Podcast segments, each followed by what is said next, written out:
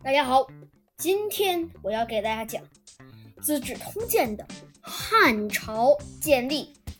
这个故事里呢，涉及到的主要人物很少，只有汉高祖刘邦，还有一个叫娄敬的齐国人和张良。那这里边呢，我想给大家讲两个人，是陈平，还有曹参这两个人。他们在我们之前讲楚汉战争的时候呢，都没有怎么被提到过。但其实他们俩扮演了至关重要的角色。那咱们就讲到他们那儿，我就给大家讲一下这两个人的生平。好了，我们开始讲故事。打败了项羽之后，刘邦真正成为了天下的老大，别提多威风了。这时，诸侯王们请求刘邦称王。公元二零二年二月，刘邦举行了隆重的登基仪式，宣布汉朝建立。他自己从一个普通老百姓，摇身一变成了人人敬仰的汉高祖。他的妻子吕雉成了皇后，儿子刘盈。成了皇太子，一家人全都过起了荣华富贵的生活。刘邦登基以后，立即颁布法令，这些年来战争没有间断过，老百姓们为了躲避灾难，都逃到深山老林里，甚至有的连户籍都没有。现在天下太平了，藏在深山里的老百姓可以回到自己的家乡。恢复之前的田地和爵位。不过话说呢，这个之前老百姓是什么心情呢？那些躲在山林里的人，一见到外边的人就问他：“秦始皇死了吗？长城修完了吗？”一旦你告诉他秦始皇还没死，长城还没有修完，他们就赶紧害怕的又逃回了山林里边。那可见大家对秦始皇啊，这是多么的畏惧。同时，刘邦不允许官员随意殴打军中官兵，要求官员们依依据法律处理纠纷。除此之外，他减轻了老百姓的赋税。这些政策让百姓们喜笑颜开，大家盼星星盼月亮，终于盼来了和秦二世不一样的皇帝。凡是国家，不管大小。都得有一个像模像样的都城。刘邦称帝以后，把洛阳定为大汉的都城。这天，他在洛阳大摆宴席，和大臣们一起庆祝。他若有所思地问大臣：“这真的是若有所思，因为他也不是真的有所思。”我认为，各位大臣，我有一个问题想请教你们。你们说？为什么我能得到天下，而项羽却不能呢？我们俩之间有什么不同？大臣们回答：“陛下把攻打下来的土地都分给了有功的大臣，心甘情愿地和大臣们分享胜利的成果。而项羽嫉妒、猜疑比他强的人，人们都不愿意跟随他。”刘邦笑着摇摇头说。你们只说对了一半。论谋略，我不如张良；论安抚百姓的本领，我不如萧何；论带兵打仗，我不如韩信。但我却有本事让他们为我卖命。项羽虽然拥有一个范增，但他不信任范增，不肯采纳他的意见，所以他才会被我打败。大臣们听得心服口服。对刘邦更加崇拜和敬重了。这里是我们的原文，我们讲一下。上曰：“公之其一，卫之其二。夫运筹帷幄之中，决胜千里之外，吾不如子房。填国家，抚百姓，给赏贵，不绝粮道，吾不如萧何。”连百万之众，战必胜，攻必取，吾必如韩信。三者皆人杰，吾能用之，此吾所取天下者也。项羽有一范增而不能用，所以为我秦也。群臣硕也服。个上就是指的是汉高祖刘邦，曰：“公之其一，这个公是你们，谓之其二。夫运筹帷幄之中，决胜千里之外，吾不如子房。这个吾之后都会是我的意思。不如子房，这个子房指的是张良，田国家就是镇守国家。”安抚百姓，给赏贵，就是供给粮饷，保持运粮道路畅通无阻，不绝粮道。吾不如萧何，连百万之众，战必胜，攻必取。吾不如韩信，统帅百万大军，打胜仗，攻克敌军。我不如韩信。三人皆人杰。吾能用之，此吾所以取天下者也。我能够很好的任用他们，这就是我得取天下的原因。项羽虽有一范增而不能用，所以为我秦也。这个秦指的是打败群臣，说服大臣们被这个心悦诚服。好了，我们原文就讲到这儿，继续讲故事。那大家知道项羽是怎么不信这个范增的吗？那个之后我在在这个集里我讲陈平的时候会给大家讲。刘邦把都城定在洛阳，有一个人非常不满意，这个人叫娄敬，他原本是齐国人。这天他穿着一件羊皮袄去拜见刘邦，直戳了当的说：“陛下不应该把都城定在洛阳。”洛阳的地理位置不好，在天下太平的时候，可能不会有什么问题。一旦发生战争，嗯，就太危险了。秦国的地理位置非常优越，我认为您应该在秦国找一个城作为都城。刘邦问大臣们：“你们觉得在哪里定都好呢？”当然是洛阳好呀。周朝把都城定在洛阳，统治天下好几百年，说明洛阳是个好地方。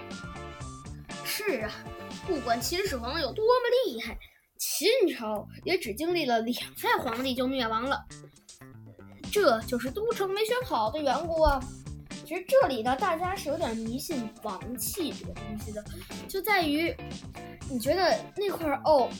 我定都在那儿没有好了，所以那儿就没有王气，那就是都城没选好，那所以就是这个不能在那选都城。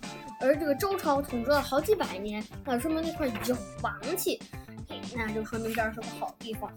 其实呢，这个要真正看地理位置，周朝它虽然是统治了好几百年，可是真正不是名存实亡的统治的时候，也其实不长。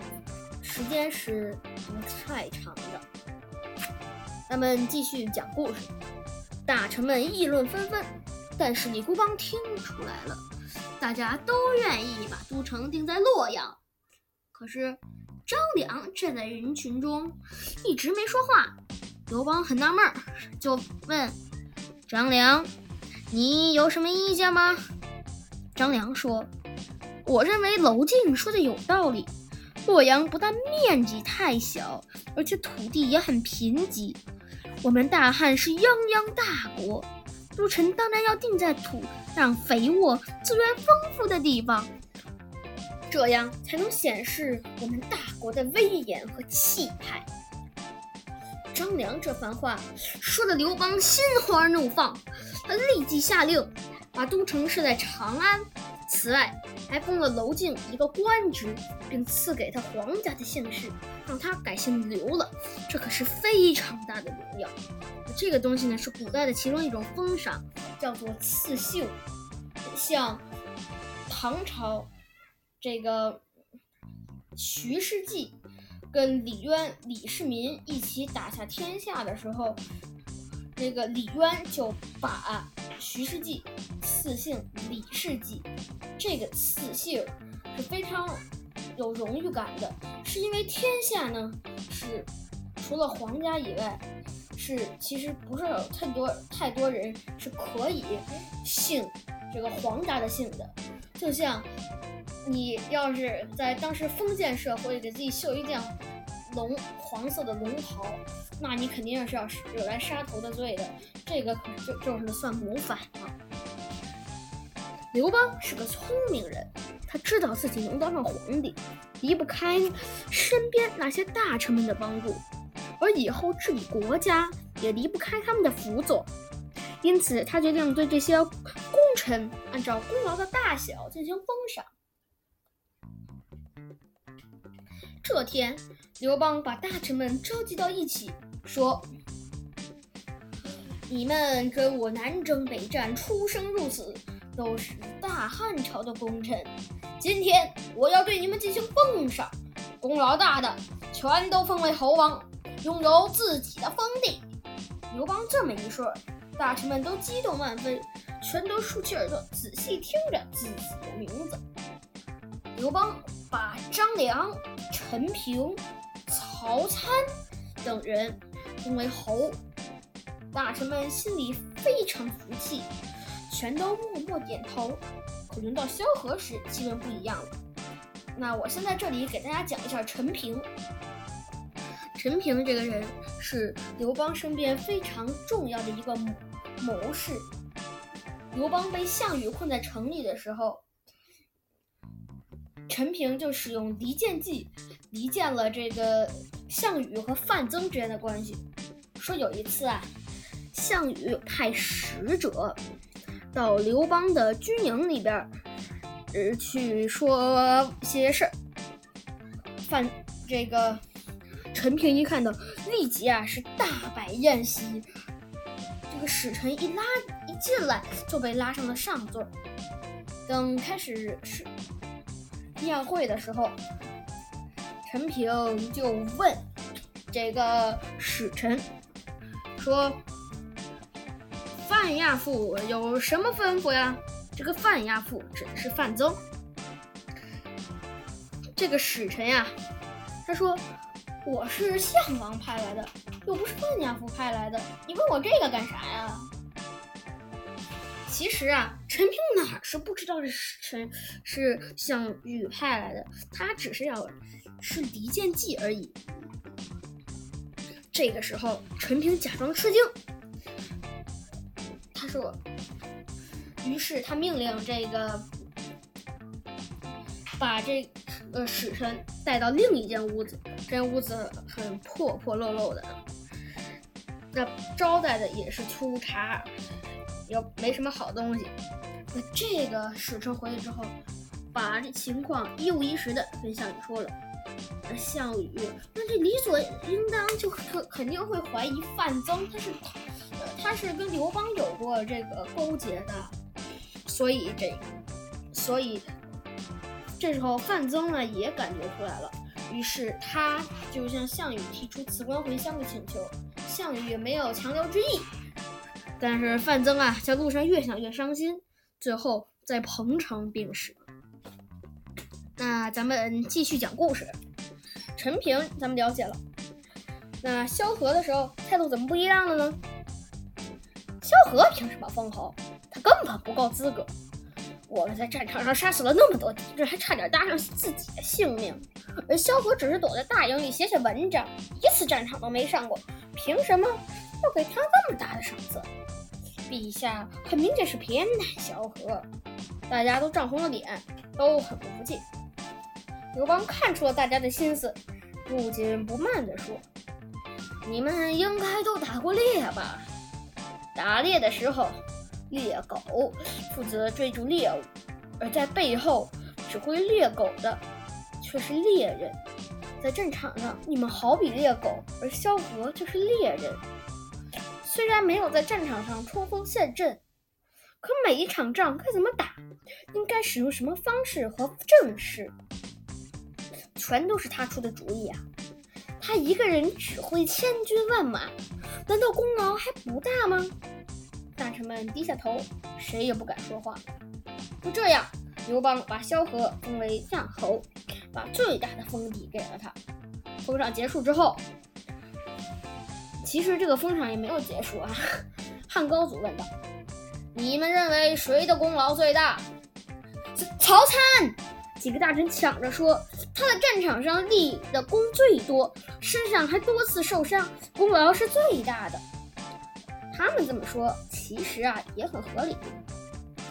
曹参在平定魏王豹叛乱的时候，曾攻克魏王豹领地的胡陵、方宇、薛县、泗水、丰邑等城池。